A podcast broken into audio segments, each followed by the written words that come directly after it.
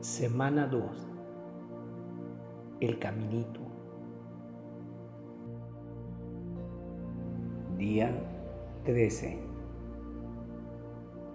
Profeta de la Misericordia. Ayer aprendimos que Teresa de Lisieux es un genio espiritual por la forma en que revolucionó al menos un aspecto de la teología espiritual católica Específicamente, ella nos enseñó que, gracias a la divina misericordia, podemos convertirnos en grandes santos, no a pesar de nuestra pequeñez, sino más bien gracias a ella. Pero más que un genio espiritual, que ciertamente lo es, Santa Teresa es un profeta. Déjame explicar. En la iglesia de hoy se habla mucho del tiempo de la misericordia, un tiempo de gran gracia y bendición. ¿Por qué? En pocas palabras, es porque los tiempos son tan malos. En otras palabras, como aprendimos de la Sagrada Escritura, en tiempos de gran maldad, Dios da una gracia aún mayor. Donde el pecado aumentó, sobreabundó la gracia. Esto lo vemos en Romanos 5:20. Eso es genial, pero incluso con una base bíblica tan sólida, no podemos simplemente decidir por nosotros mismos que es un tiempo de misericordia. Tal decisión tendría que venir de Dios y alguien con autoridad tendría que anunciarla. Bueno, el Papa Francisco tiene tal autoridad y lo anunció. Esto es lo que dijo. Escucha la voz del Espíritu que habla a toda la iglesia en este nuestro tiempo, que es de hecho el tiempo de la misericordia. De esto estoy seguro. Es tiempo de misericordia en toda la iglesia. Fue instituido por San Juan Pablo II. Él tenía la intuición de que este era el momento de la misericordia. Fue explícito en el año 2000 pero era algo que había ido madurando en el corazón de Juan Pablo desde hace algún tiempo. Tuvo esta intuición en su oración. Es un envío que nos dio, pero que viene de lo alto. Entonces, estamos en un momento de misericordia y lo tenemos bajo la autoridad del Papa.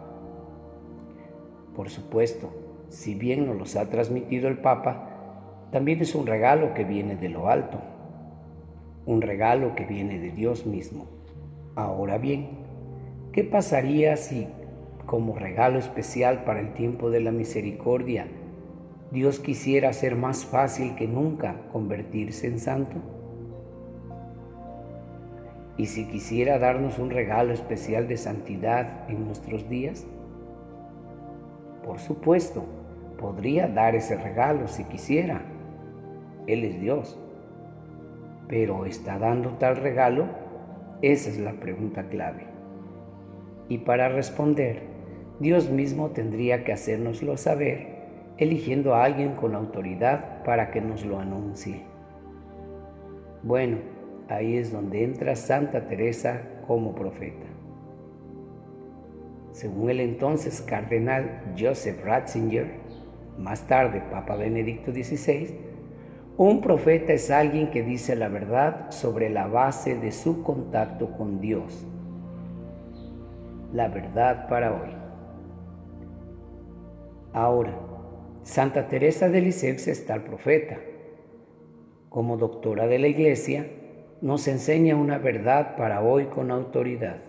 Y la verdad es esta. Dios quiere obrar algunos de sus más grandes milagros de misericordia en toda la historia de la Iglesia hoy.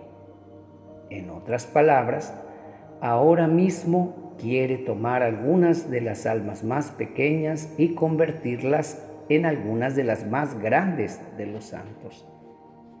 Por supuesto, cubrimos algunos de los mecanismos espirituales de cómo podría ser esto en nuestras reflexiones en los últimos dos días.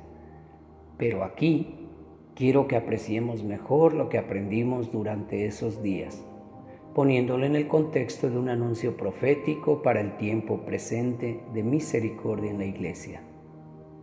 Más específicamente, quiero que veamos nuestra preparación actual para hacer una ofrenda al amor misericordioso, no como un ejercicio de aprendizaje de la teología espiritual, sino más bien como una respuesta al don de la misericordia de Dios en este tiempo quiero que veamos nuestra preparación para consagrarnos a la divina misericordia como una forma de dejar que Dios haga un gran milagro de misericordia en nosotros para nuestro tiempo.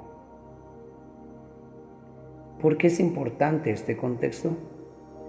Es importante porque cuando vemos que nuestra preparación para la consagración es parte de un don de lo alto para nuestro tiempo, tiene más peso nos ayuda a apreciar que al consagrarnos a la divina misericordia, nos dejamos llevar a una obra mayor del Espíritu que está sucediendo ahora mismo en nuestros días. Además, pone el foco donde pertenece, es decir, en confiar en Dios. Déjame ponerlo de esta manera. ¿Por qué no pudo Jesús obrar muchos milagros en su ciudad natal de Nazaret? Te invito a leer Marcos 6.5. ¿Recuerdas eso?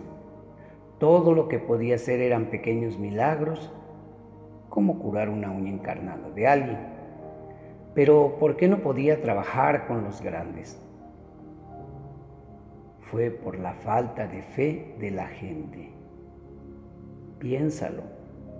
El Dios hombre todopoderoso, el que camina sobre el agua, echa fuera demonios y cura al sordo y al ciego.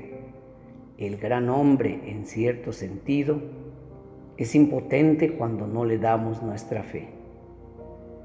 Pero es la fe, es la confianza lo que desata el poder de su misericordia. Por eso Santa Teresa enfatizó tanto en la confianza. Por eso Jesús le pidió a Santa Faustina que pintara una imagen de la divina misericordia con la firma Jesús, en ti confío. Es porque en este tiempo presente de misericordia, Jesús quiere obrar el gran milagro de convertir a las almas más pequeñas en el más grande de los santos, pero necesita nuestra confianza para hacerlo. Entonces, ¿se la daremos? Oración de hoy. Ven, Espíritu Santo, fuego de misericordia, enséñame a orar con todo mi corazón. Jesús, en ti confío.